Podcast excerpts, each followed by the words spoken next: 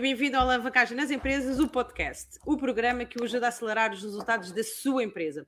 Eu sou a vossa anfitriã, Manuela Gomes, e hoje vamos falar sobre porquê que ser PME é bom. E connosco temos Paulo de Vilhena. Bem-vindo! Yeah! Palmeiras, qualquer dia nós vamos fazer isto, mas é com uma audiência. Hein? O que é que te parece? Ao vivo, podcast ao, ao vivo. vivo. Tipo aquele programa do. Como é que se chamava? Howard Stern. Ah, exatamente. Acho que ele ainda faz. Para a televisão, faz, pois. Ai, fantástico. Muito bem, então muito bem-vindos. Só que eu não sou tão badalhoco como o Howard Stern. Bem-vindos ao nosso podcast Alavancagem nas Empresas. Olá, Luís, olá, Helder, olá, Eurico. Olá, pessoal no Instagram. Nós não vos conseguimos ver nem ler quem está aí. Eu quase que vejo, mesmo com... tenho olhos de águia, quase, quase que vejo. Mas não conseguimos. Um, muito obrigada por estarem a dizer de onde são, realmente é fantástico. Tu já, e o pessoal está bem, está bem treinado. Diz, diz logo daqui. Então já temos pessoal no Rio de Janeiro, em Tavira, em Santarém, um, Zurique novamente também. O Rio de Janeiro continua lindo. Tomar, tomar. Opa, deve continuar maravilhoso. Fogo.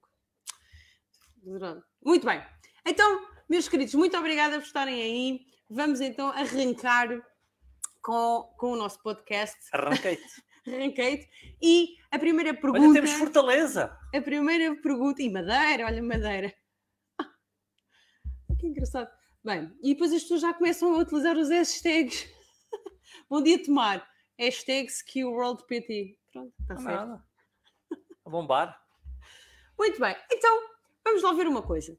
Então, nós a minha querida Fernanda falar... lá do Ribeirão Preto ali no. Mas como é que tu consegues Ali ler? no Instagram. Mas como é que tu consegues ler? Che cheirou-me a Fernanda. Oh. Mas entrou, está ali. Ainda bem. Nós devíamos, ter, nós devíamos ter alguém para estar ali a fazer os, os waves não temos, a gente faz, fazemos nós. Começando então. Que é Porquê é que PME é bom? A minha primeira pergunta, que eu quando estava a preparar este podcast, me veio é. Mas porquê que é bom? Porque normalmente, quando algum empresário começa. Foste tu que escolheste o título, responde tu. Sei lá porque é que é bom. Mas tu é que és o convidado. Tu é que... Mas eu nunca disse que era bom. Se essa senhorita está escrita em provas. Porquê é que eu hei de justificar uma coisa que eu nunca disse?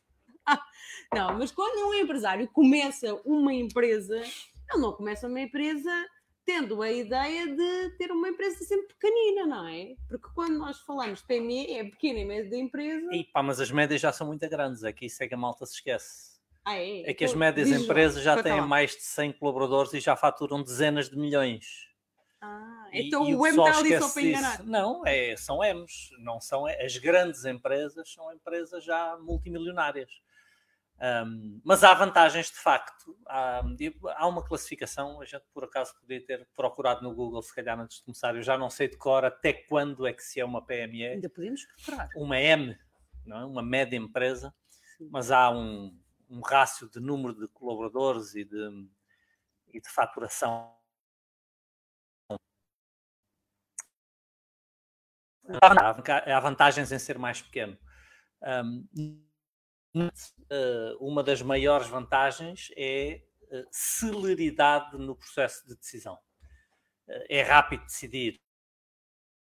Nós somos ágeis para fazer afinações, somos ágeis para mudar de caminho, um, somos ágeis para, para fazer escolhas e muitas vezes nas grandes empresas, sendo estruturas muitíssimo grandes, o processo de, de decisão torna-se burocrático, torna-se penoso, tem vários níveis de aprovação, às vezes obriga a orçamentação, um, obriga a consultar vários níveis hierárquicos para se poder fazer qualquer coisa, para se poder fazer uma alteração estratégica, uma alteração tática, muitas vezes.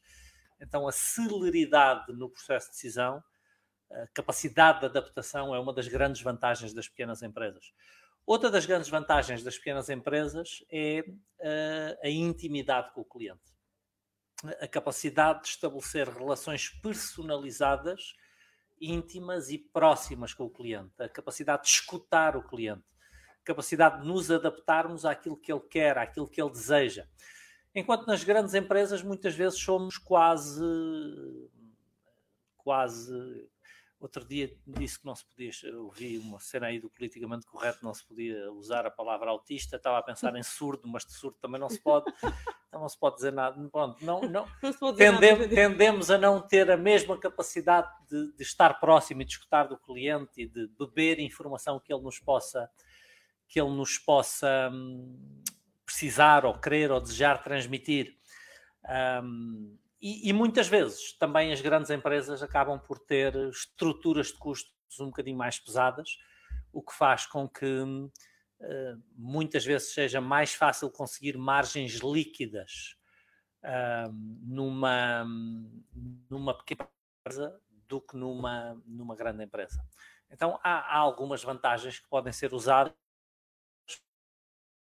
as grandes empresas. Quando digo combata, é que se aguente num ambiente competitivo, onde a dimensão também vai contar, porque também há vantagens nas grandes empresas. É? Claro, mas nós, o, nós defendemos, e isso é uma das coisas que nós fazemos até inclusivamente com os nossos clientes e com o trabalho de consultoria empresarial que nós temos, é eh, de alguma forma uh, sensibilizar, eu diria, que acredito que é a palavra melhor, sensibilizar a que as pequenas empresas, é? as pequenas e médias empresas, se sistematizem, ou seja, que tenham uh, os processos e tudo aquilo que é natural e que fazem um bocadinho.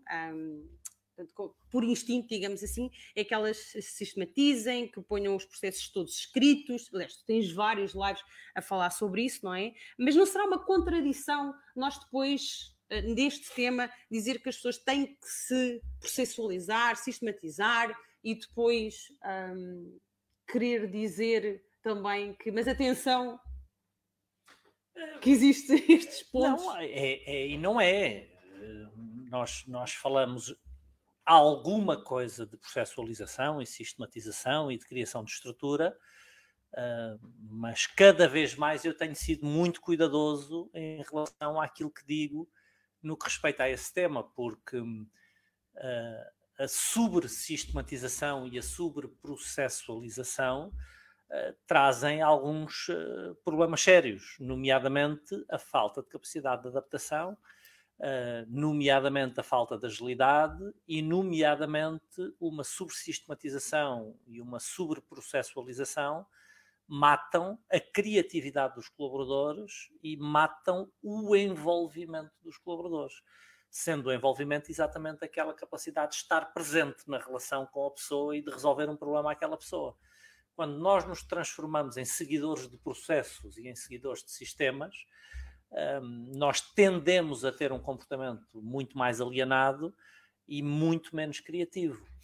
Então eu acho que isso tem evoluído e tem mudado muito nos últimos anos, porque a questão da, da, sistematização e da processualização foi, foi uma questão eh, muito em voga, talvez na primeira metade do século XX.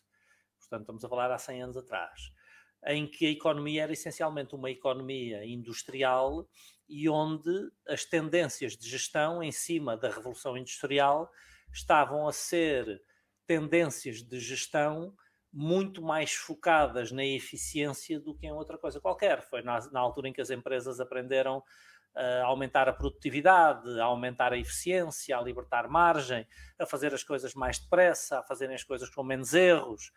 Um, e, portanto, se a economia tiver assente em tarefas repetitivas, como numa linha de montagem, numa fábrica, então todas as as tendências de gestão, muito mais naturalmente, vão ser de sistematização profunda e processualização profunda.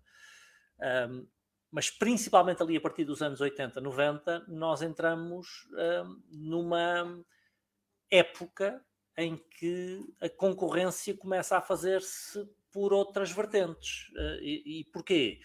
Porque já toda a gente tinha eficiência, já toda a gente tinha sistematização, já toda a gente tinha processualização, já se tinha entendido uh, o que é que isso trazia. Aliás, quem levou isso numa fase final ao, ao máximo expoente terão sido os japoneses, é? com as estruturas de Kaizen Exatamente. e modelos de eficiência absoluta em que, em que conseguiam produzir coisas com o mesmo nível de qualidade do Ocidente, mas com preços muito mais baixos mas a partir do momento em que, através das técnicas de gestão que entrou em voga nessa altura, foi o benchmarking, que os ocidentais puderam aprender com os japoneses a fazer isso, de repente isso deixou de ser uma vantagem competitiva. E deixou de ser uma vantagem competitiva porque a sistematização e a processualização pode ser imitada, pode ser replicada.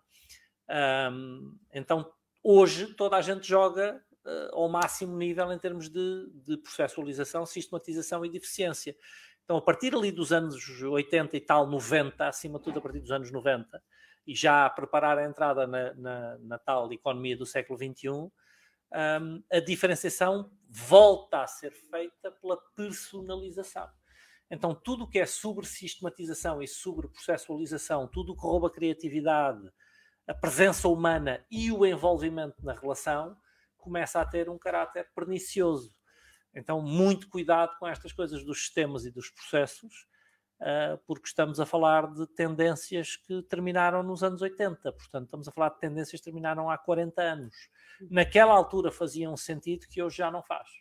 Uh, a ideia de chegar a uma pequena empresa e sistematizar tudo e processualizar tudo é extremamente perigosa. Uhum. Um, numa, numa pequena empresa, eu acredito que preciso obviamente que dá alguns sistemas e alguns processos para garantir que as rotinas são feitas com consistência, mas eu preciso, acima de tudo, de uma grande cultura que estimula a criatividade e o envolvimento com o cliente. E nós, inclusivamente, até para quem não assistiu, na semana passada nós falámos muito dessa personalização no, no podcast anterior da quinta-feira, quando nós falámos uh, como surpreender os nossos clientes. Se vocês não assistiram, uh, vão assistir porque tivemos até bastantes uh, exemplos dados dados pelo Paulo de como conseguir um, fazer.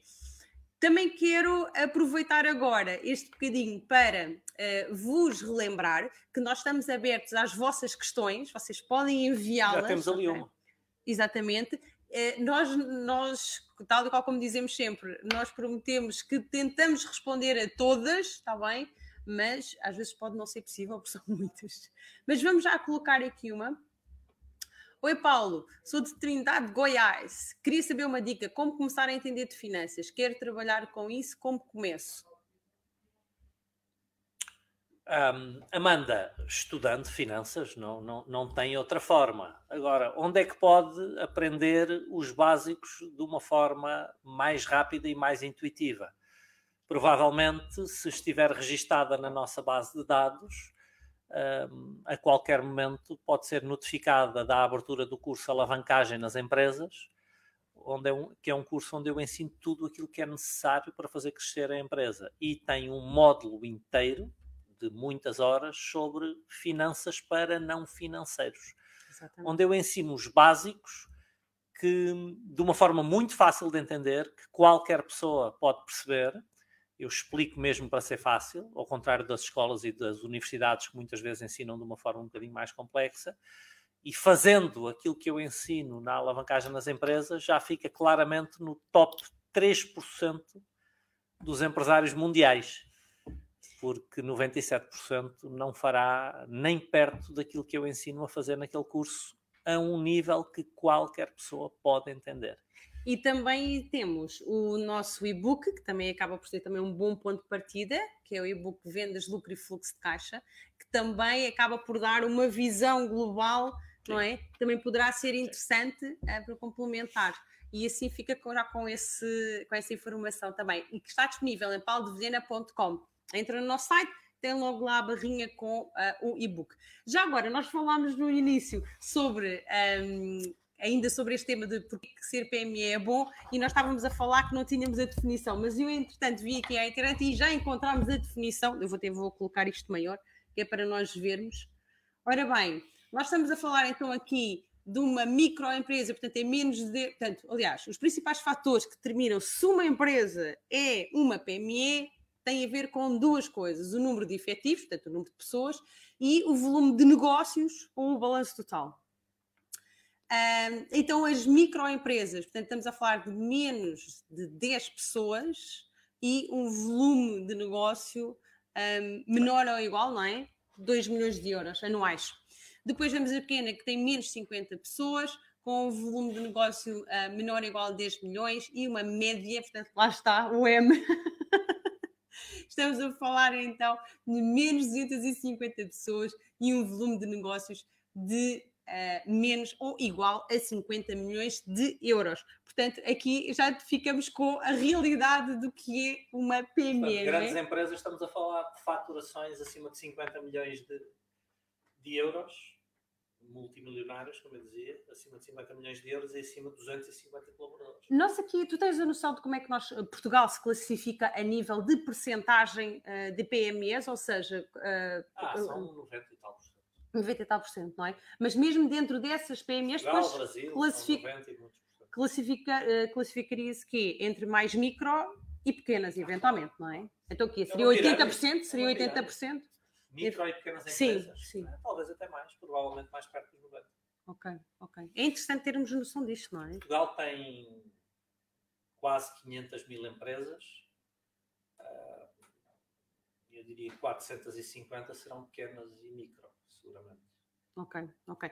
O que acaba por depois trazer muitos, muitos desafios, não é? Porque micro, estamos a falar uh, que normalmente é o empresário que tem que, um, lá está, ter os tais chapéus, não é? Ter os diferentes chapéus para fazer uh, tudo, tudo o que é preciso fazer. Ora bem, muito bem. Um, Amanda, nós vamos colocar aqui os links, está bem? Eu vou colocar já aqui o link, entretanto eu já percebi e fica aqui já, está bem? Portanto, pode já aceder através daqui. Entretanto, eu vou colocar uh, o Helder, tem aqui também já uma.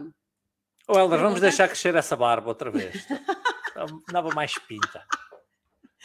O Paulo ficou mesmo traumatizado quando eu mostrei a foto. Muito bem, então o Helder pergunta: dado o incremento de expertise necessário na fase da adolescência da empresa, e a normal falta desta expertise mesmo por parte do empresário operador, isto são só termos de quem já nos chega há algum tempo, não é? A partir de que tamanho uma empresa deverá ter um conselho de administração? E quais as vantagens principais de ter este tipo de gestão numa PME? do que vários conceitos e vários. Uh, Ora bem, nós, nós sempre, gostamos sempre de regras para nos podermos orientar, não é, Helder? Mas a verdade é que não há regras para isso a existência ou não do Conselho de Administração tem muito mais a ver com a estrutura societária da empresa do que propriamente com a dimensão. Eu posso ir abrir uma empresa aqui com a Manuela, ah, vamos daqui os dois juntos e sem nenhum tipo de vendas e constituirmos uma empresa com um Conselho de Administração. Ah, a chegada de um Conselho de Administração prende-se com a constituição de uma sociedade anónima. Uma sociedade anónima obriga a um Conselho de Administração mesmo que não tenha vendas. Por exemplo, nós este ano, eh, no final do ano, muito provavelmente eh, passemos à constituição da nossa empresa como sociedade anónima, o que obrigará à constituição de um conselho de administração para, para a empresa. Eh, não tem propriamente a ver com a dimensão, mas com algumas necessidades que, que a empresa tem. No nosso caso, será simplesmente a necessidade de abertura do capital. Como prevemos abrir o capital da empresa no final do ano, vamos precisar de nos constituir como sociedade anónima, eh, o que obrigará à existência de um Conselho de Administração, que será um Conselho de Administração provavelmente com três pessoas. E, e a partir do momento em que respondi isto, uh, ganhei consciência que tenho que começar a pensar em quem serão. Os meus dois filhos, provavelmente. Muito bem, muito bem. Um, e quais... brincar, hein? gosta dos filhos. E quais as vantagens principais de ter este tipo de gestão numa PME?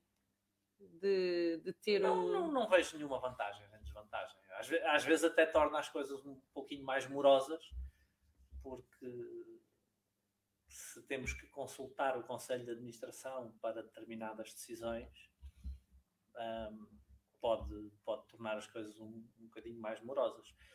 A vantagem de ter um Conselho de Administração é termos alguém com quem bater bolas, é termos alguém com quem discutir as nossas decisões, o que normalmente nos ajuda porque ser empresário de uma pequena empresa é uma coisa muito solitária, somos nós connosco mesmos e, e não queremos levar os problemas para casa normalmente e às vezes falta-nos com quem os discutir na, numa empresa um conselho de administração às vezes faz-nos o tal sounding board é? que, que nos ajuda a tomar algumas decisões. Uhum. Então, voltando aqui um bocadinho também ao tema de, do nosso podcast hoje, porque que ser PME é bom, eu gostava de colocar uma pergunta. Então, e tu já deste muitas vantagens no início, não é? Porque que, porque que seria? Uma das, das quais tu falaste, tinha a ver então com a proximidade, com o envolvimento também, não só apenas do empresário, mas dos colaboradores que fazem parte, portanto, da PME. Mas isso depois também não poderá ser usado como desculpa para um empresário não crescer?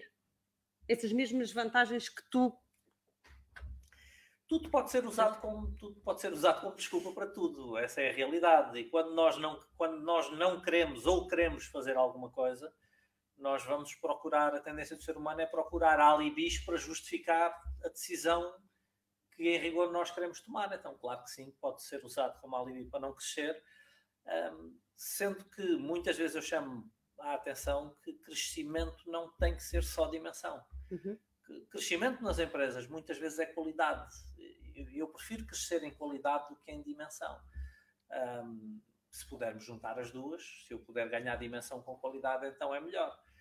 Mas não, eu, eu, quando olho para o futuro da minha empresa, eu não estou preocupado em vender 50 milhões, 100 milhões, 200 milhões, embora se o, se o caminho for esse, não, não, não Acho que não ias ficar chateado, pois não. Problema, mas, mas, estou claramente uh, focado em ganhar qualidade com o tempo. Claramente que sim. Então, quanto, será que podes dar um exemplo de uma, de uma empresa, uma PME que, que, esteja focada, não, não, necessariamente a nossa, não é? Mas eventualmente uma empresa que esteja mais focada em qualidade e não tanto em quantidade, por exemplo? É, é, difícil dar para já, porque se eu for enunciar uma, uma pequena empresa, a maior parte das pessoas não vai conhecer as pequenas empresas, não é? Um, e, portanto, é difícil, por um lado, por isso. Por outro lado, também é difícil porque a maior parte das pessoas que quer crescer está mais preocupada em crescer em dimensão do que propriamente em qualidade.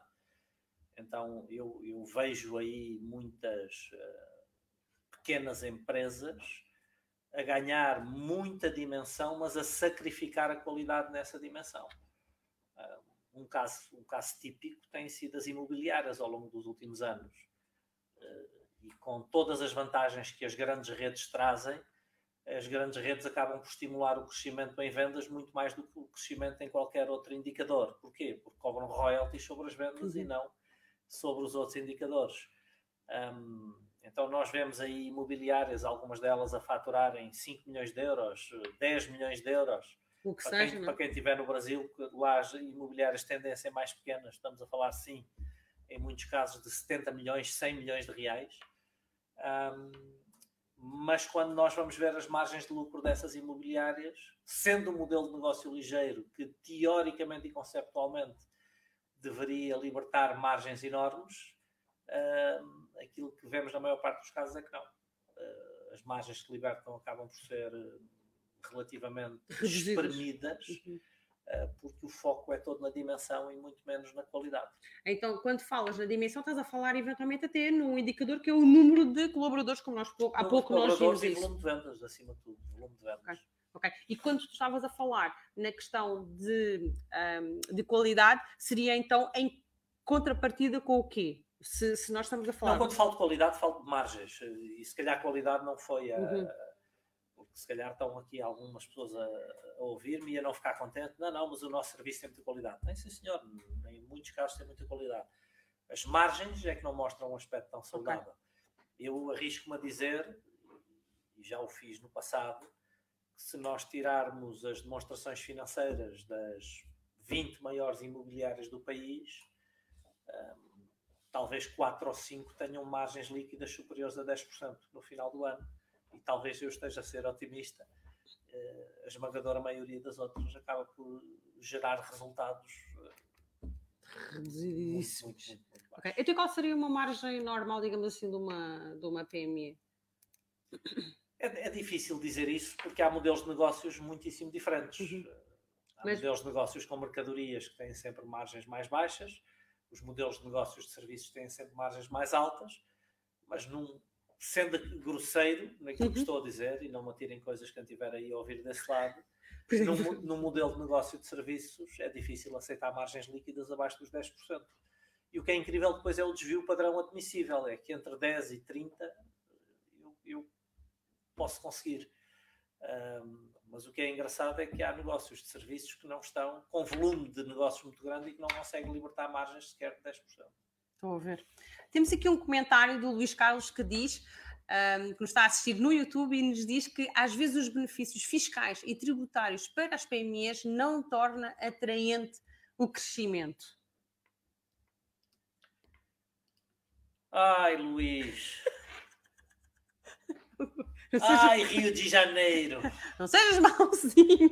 Não, a questão é que, mais uma vez, era o que eu dizia. Nós, nós queremos encontrar alibis para justificar as nossas decisões. Um, isso é só um alibi, Luís, porque uh, eu, não, eu, não, eu não posso encontrar uh, no, na fiscalidade a motivação para o meu crescimento. Uhum. Uh, o meu crescimento é, tem que, é, é, o objetivo da existência da empresa. Sim, mais vendas, mais lucro, não... mais fluxo de caixa. Não é suposto ter benefícios fiscais para crescer. aliás, é exatamente por não haver benefícios fiscais que se eu quero libertar fluxo de caixa, eu tenho que crescer ainda mais. E, uh, e eu sei que os brasileiros se queixam sempre muito, e com razão, de que têm uma carga fiscal muito elevada, mas deixem-me que vos diga, a nossa em Portugal não é melhor aqui também é brutal. Lascado ser empresário. Temos a, nós temos praticamente a maior carga fiscal da Europa nesta era, altura. Era isso que eu ia dizer. Para os empresários. Era isso que eu ia dizer. E para financiar a falta de eficiência. Hoje vou ser muito simpático. A falta de eficiência do, do nosso aparelho de Estado. Um, mas sim, a carga fiscal é muito elevada, tanto em Portugal como no Brasil. Há, há Aqui na Europa temos países onde a carga fiscal para as empresas é muito mais interessante. Agora, eu vou deixar de crescer porque me cobram muitos impostos? Não. Se me cobram impostos, eu tenho que fazer ainda mais dinheiro para pagar os impostos e sobrar para mim. Exatamente. Uh, temos aqui também o António Belarmino Cides a dizer que imobiliários, depois de pagarem as despesas, se ficarem 5% ou se ficar 5%, é muito bom. Não, eu acho que é muito mau. se eu pagar as despesas e só me sobrarem 5%, é muito mau. Quer dizer que eu não sou um bom gestor da minha imobiliária. Eu posso ter conseguido fazer com que ela cresça muito, um, mas não consigo, não estou a conseguir extrair margem. Eu já tive imobiliárias um, e as minhas imobiliárias geraram margens líquidas sempre acima de 20%. 20%. E houve anos em que chegámos muito perto dos 30%. Então não, não há. Um negócio de 5% é um negócio de mercadorias. Uhum. Tá? Por causa do estoque e aquela, toda aquela logística associada, não é? Eu tenho um custo mais elevado na venda. Numa imobiliária não há nenhuma razão para é isso. É serviço, não é? É, claro. é de serviços. Não, não, tenho, não, tenho uma, não tenho mercadorias, tenho uma folha de salários muito baixa. Uh, os custos são essencialmente variáveis, porque são as comissões dos, dos agentes imobiliários então os meus custos são FSEs, é manter um escritório. Não há nenhuma razão para eu ter uma margem de 5%, a não ser que eu não estou a ser tão cuidadoso na gestão ou tão conhecedor na gestão. Muito bem. Um... Desculpe, Dom António. É natural que tenhamos perspectivas diferentes sobre as coisas. Eu, eu num negócio de serviços, nomeadamente uma imobiliária, não me satisfaria nunca uh, com menos de 10%. E 10% é 100% acima de 5, tá? Exatamente. É importante entender isso. É 100% acima de 5. Já diz o nosso amigo Warren Buffett, não é? Que é a linguagem dos negócios. Ora bem, depois aqui o Pedro diz que eu, tu não foste simpático, não é? Tu foste simpático, mas o Pedro já não. Temos de alimentar a galinha, diz o Pedro. O, o Helder comenta que o IVA na Suíça é 7,7, que ajuda a explicar muitos serviços básicos serem mais baratos aí do que aqui. Estas diferenças matam as margens aí.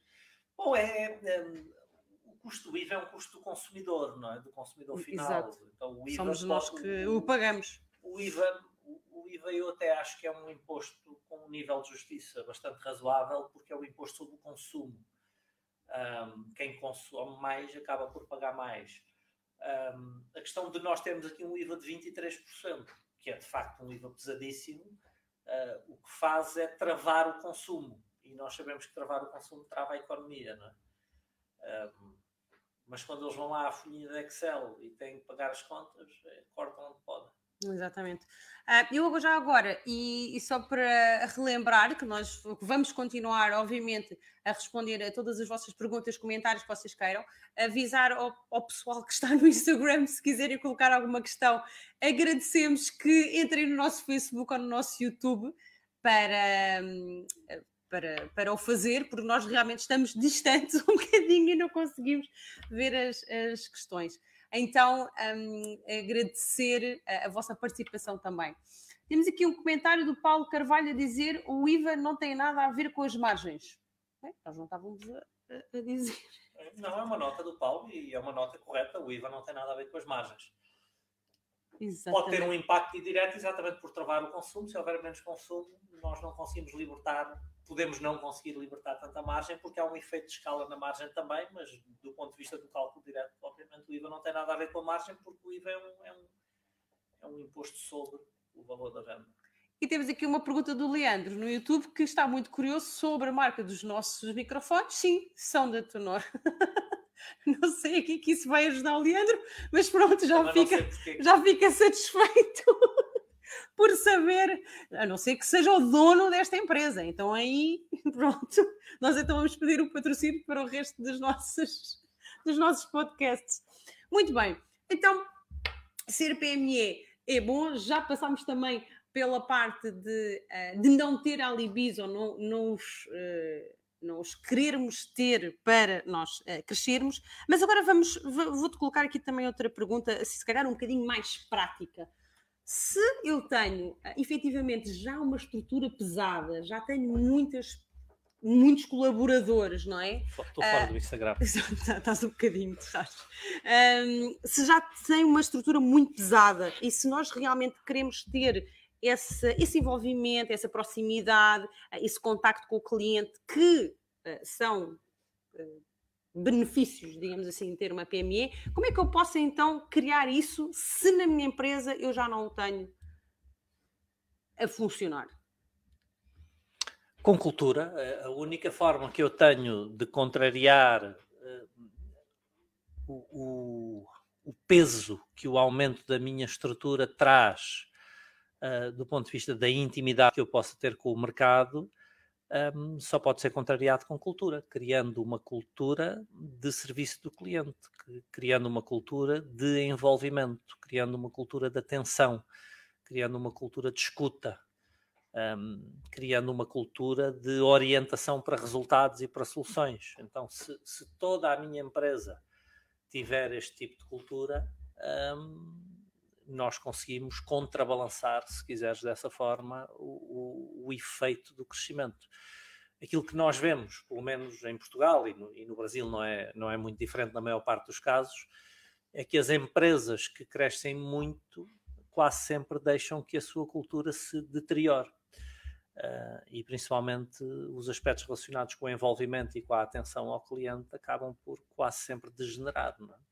Ainda ontem o direto foi sobre isso, que é a forma como nós nos sentimos tratados pelas grandes empresas. Não? Somos mais um número, não, não, não, o cliente é mais um número, não, não estão-se totalmente nas tintas para. Um, mesmo que sejamos bons clientes, mas estão-se totalmente nas isso, tintas. Isso já tinha sido até um comentário que foi logo, que foi logo aqui inicial, eh, que eu por acaso até queria, até queria recuperar, em que nós tivemos uma, uma pessoa, não é? Eh, que diz, cá está, exatamente, o Sérgio. O Sérgio logo disse no início que os clientes passam quase a números, não é? Quando não existe essa proximidade, quando não existe esse uh, cuidado que nós temos. A verdade é que uh, também, e achas que isto só, só será mesmo uh, pela cultura e não terá também a ver com a própria autorresponsabilidade do próprio colaborador que trabalha, uh, de como lidar com aquela pessoa? Ou seja, uma coisa é responder, a própria pessoa também deve ter a noção de que responder um e-mail só sim ou não ao cliente também não é propriamente simpático. Sim, os, obviamente que eu não posso aqui dizer nada contraria a responsabilidade de ninguém, nomeadamente a responsabilidade e o brio profissional de cada colaborador. Um, mas já não tenho a ingenuidade de pensar que uma má cultura não estraga um bom colaborador. Uma má cultura estraga um bom colaborador.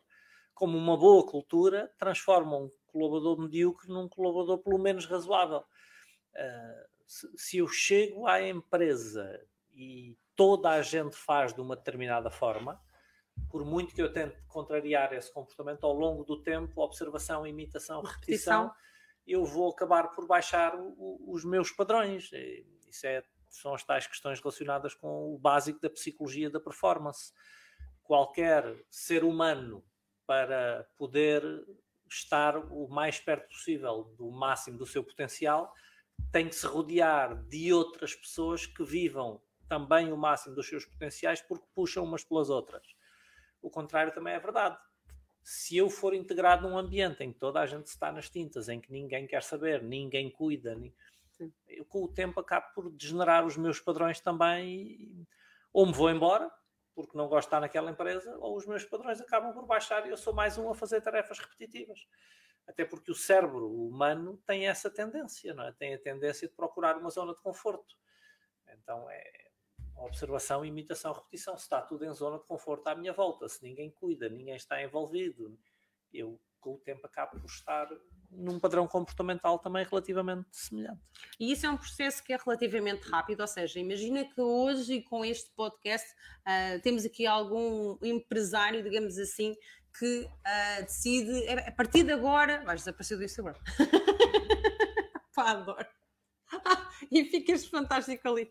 A partir de agora, a cultura da empresa vai mudar. Eu ouvi o Paulo de Venena falar e isto agora vai mudar quanto tempo é que tu achas que demorará até as coisas ah, entrarem isso, nos eixos? Isso é quase impossível de responder, porque depende, em primeiro lugar, depende do ponto em que a cultura está hoje. Uhum. Depende do número de pessoas que lá está, depende das características comportamentais das pessoas que lá estão, depende do trabalho e do empenho com que o empresário decida fazê-lo. Porque pois, Agora, há, há muitas coisas que, que, se envolvem. Primeira coisa, eu definir a cultura que eu quero ver. Definir por escrito, colocar uhum. nas paredes, comunicar a toda a gente. Segunda coisa, eu começar a arbitrar essa cultura. Uh, como eu costumo dizer sempre, qualquer uh, regra que não é arbitrada deixa de ser uma regra, passa a ser só uma sugestão. E, e manter uma cultura é, acima de tudo, uh, depois de definir a regra, é arbitrar a regra é incentivar, reforçar positivamente quando as pessoas agem de acordo com a cultura, é de alguma forma arbitrar, repreender quando a pessoa não age de acordo com a cultura. Com a cultura. E dependendo do estado em que as coisas estejam, lá vou dizer aquela coisa impopular, às vezes é preciso cortar uma cabeça ou outra, é? porque a, a, partir do momento em que eu tenho uma cultura uh, desalinhada, estabelecida, desalinhada com aquilo que eu pretendo, um, eu vou ter resistência à mudança dessa cultura, principalmente porque a cultura desalinhada é sempre uma cultura de zona de conforto. É sempre uma cultura de construção de alibis para justificar que nós não nos envolvamos mais. Então, às vezes, eh, é necessário que algumas pessoas tenham que procurar outro caminho. Estava a pensar numa expressão mais fofinha e mais simpática, mas a única coisa que me veio à cabeça era tirar a massa podre, mas também não é propriamente muito simpático. Não, não, não, ninguém é maçã podre. Uh, ninguém Exatamente. é maçã podre e se houvesse alguma, a, a, a primeira maçã podre a identificar foi Sim, o fulano que definiu que deixou, e não e arbitrou deixou, a cultura. Exatamente. Ou que não definiu nem arbitrou. Um, portanto, a responsabilidade é sempre do empresário, sempre se a cultura da minha empresa é má, é porque eu não tenho sido um bom líder. Então, a primeira coisa que eu tenho que fazer é ter consciência disso.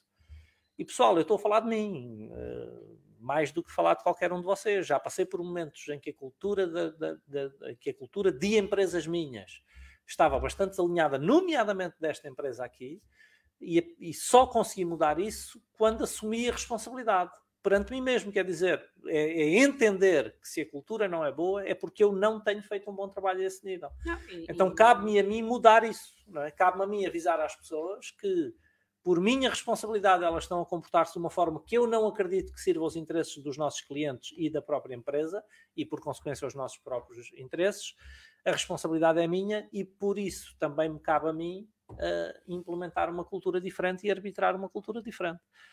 Um, e, portanto, dar, a, dar às pessoas uma chance de se enquadrarem nas novas linhas culturais que nós queremos implementar, mas se escolherem não o fazer, não, não nos resta muito mais a, a fazer do que encontrar um lugar melhor para elas irem é, E acho que também é uma coisa que tem vários passos, não é? Porque primeiro é reconheceres para ti próprio, depois é fazeres um pedido de desculpa à, à, à equipa, que isso também já aconteceu aqui internamente, uh, depois é posicionar uh, para as novas regras e como é que se vai fazer, quer dizer, é um processo, não é? Também não é... é... é como qualquer processo de mudança na vida, Exato. não é? E, e desculpem o exemplo, mas eu nunca tive que lidar, felizmente, com uma situação dessas em primeira mão, uh, mas nós vemos nos filmes e, e, em todo o lado, quando, quando nós temos um, sei lá, um toxicodependente, um,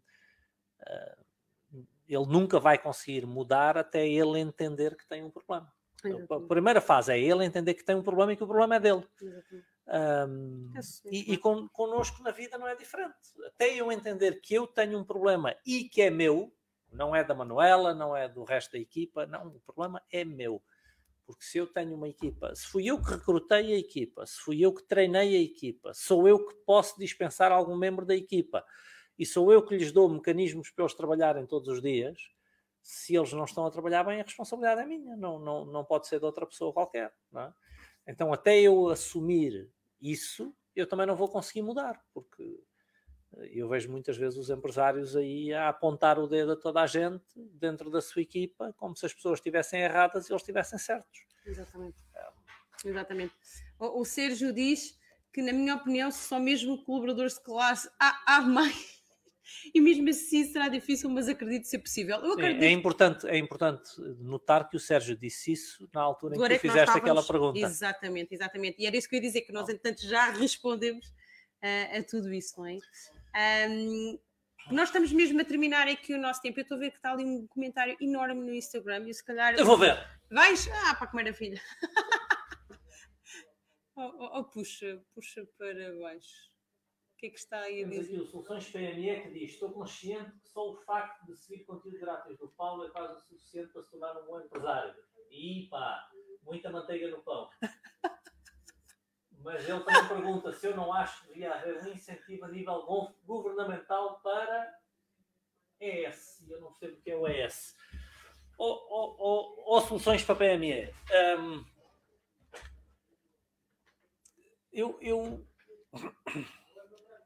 eu acho sempre que é salutar haver uh, benefícios uh, estatais e incentivos para tudo aquilo que fizer da nossa economia uma economia mais forte.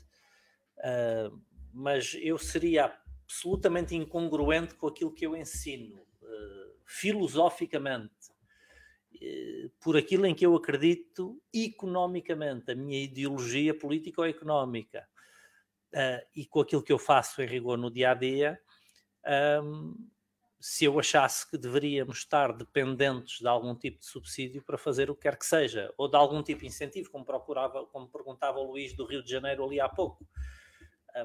Eu não posso estar à espera que o estímulo uh, aos meus resultados seja um estímulo externo.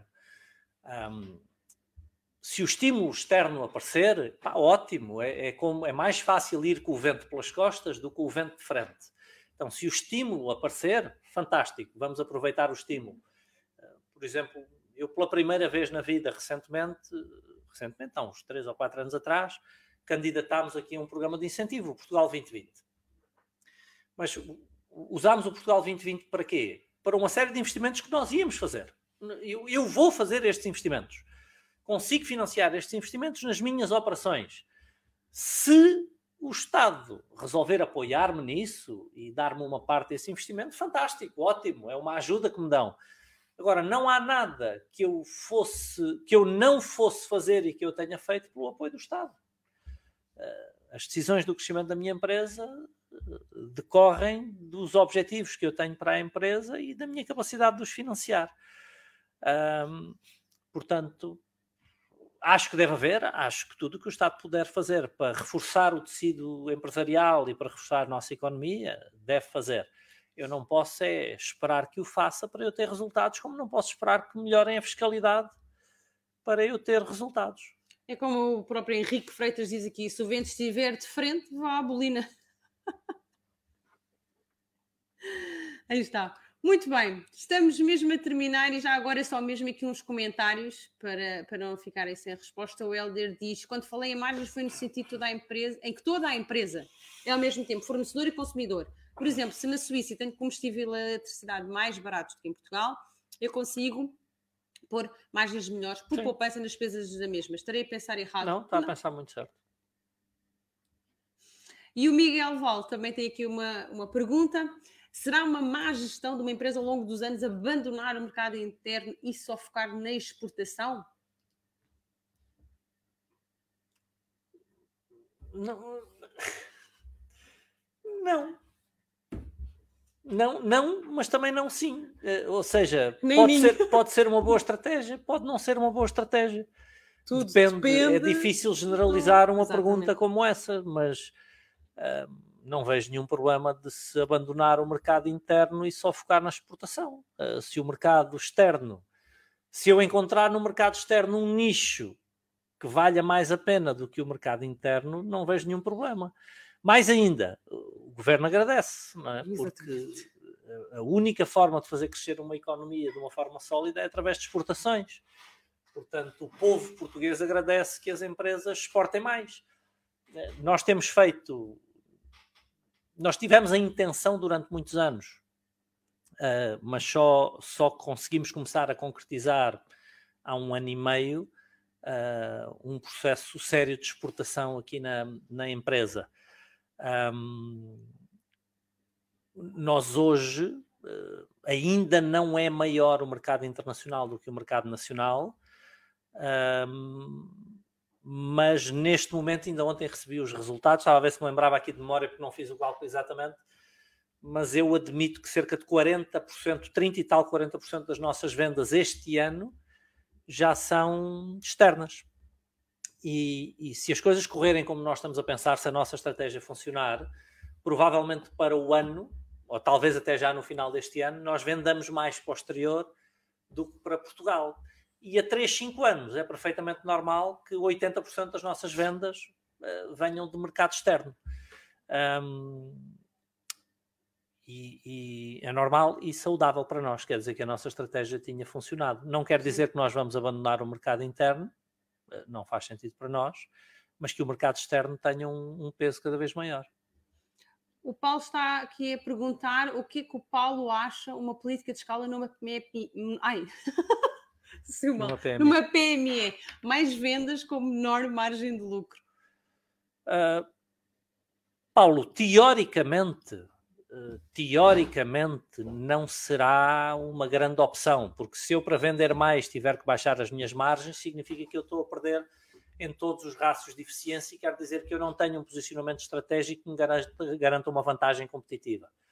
Então, teor, e eu volto a frisar, teoricamente, teoricamente teoricamente, eu procuraria algumas decisões estratégicas que me garantissem uma margem competitiva e que me permitissem aumentar, não apenas aumentar as vendas na mesma proporção das margens, mas um, um grande sinal de saúde empresarial é que as margens cresçam mais do que as vendas.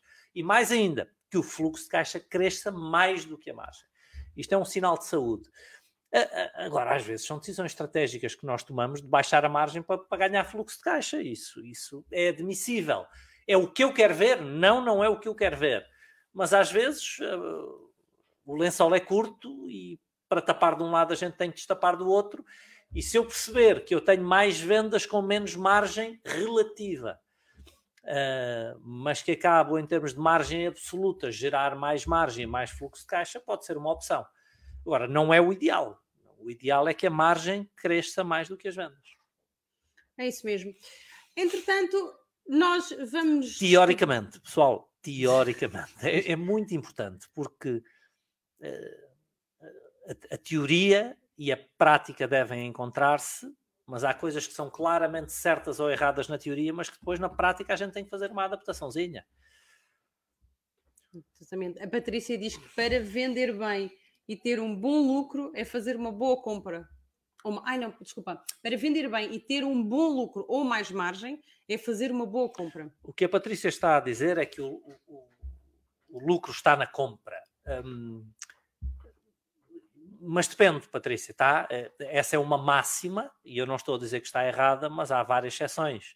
Às vezes a compra, aquilo que compramos são commodities, e não é por aí que a gente vai conseguir mais margem. E outras vezes o nosso trabalho são serviços, então não há nada que eu esteja a comprar. Então há exceções a isso. Um, e tudo isso são questões que uh, idealmente nós resolveríamos com estratégia, é? com vantagens competitivas. E por isso é que eu digo sempre: uh, uh, toda a estratégia empresarial, todas as escolhas que nós fazemos, toda a alocação dos nossos recursos que nós engendramos para produzir um, um, um, crescimento na empresa.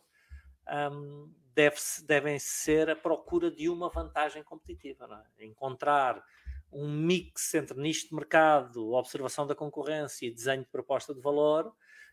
Obviamente, depois tem aqui uma série de outros detalhes que podemos considerar, mas encontrar aqui um, uma organização engenhosa dos recursos que, de alguma forma, me permita garantir uma vantagem competitiva. Vantagem competitiva que se refletirá em, sempre em mais margens e mais fluxo de caixa.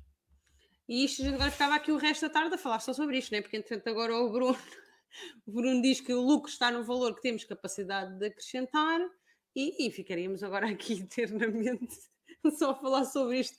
Muito bem, meus caros, agradecer em meu nome, em nome do Paulo de Vezena, a vossa a disponibilidade, a vossa presença no nosso podcast Alavancagem nas Empresas. Hoje que falámos sobre porque ser PME é bom, ok? Esperemos que tenha sido um, importante para vocês e que a gente tenha conseguido passar algumas ideias que vocês consigam colocar em prática nas vossas empresas. E é isso. Alguma mensagem? Bom, bom, bom dia a todos. Criem intimidade com os clientes, mantenham os custos sob controle defendam as vossas margens e, e mantenham equipas envolvidas e criativas. Exatamente. É, aproveitem as poucas vantagens que há de ser uma PME para procurar um bom posicionamento competitivo face à concorrência dos players de maior, hum, de, de maior dimensão, porque a maior dimensão também lhes traz bastantes vantagens. Exatamente. Então, obrigada, Instagram, Facebook, YouTube, obrigada e até amanhã. Tchau.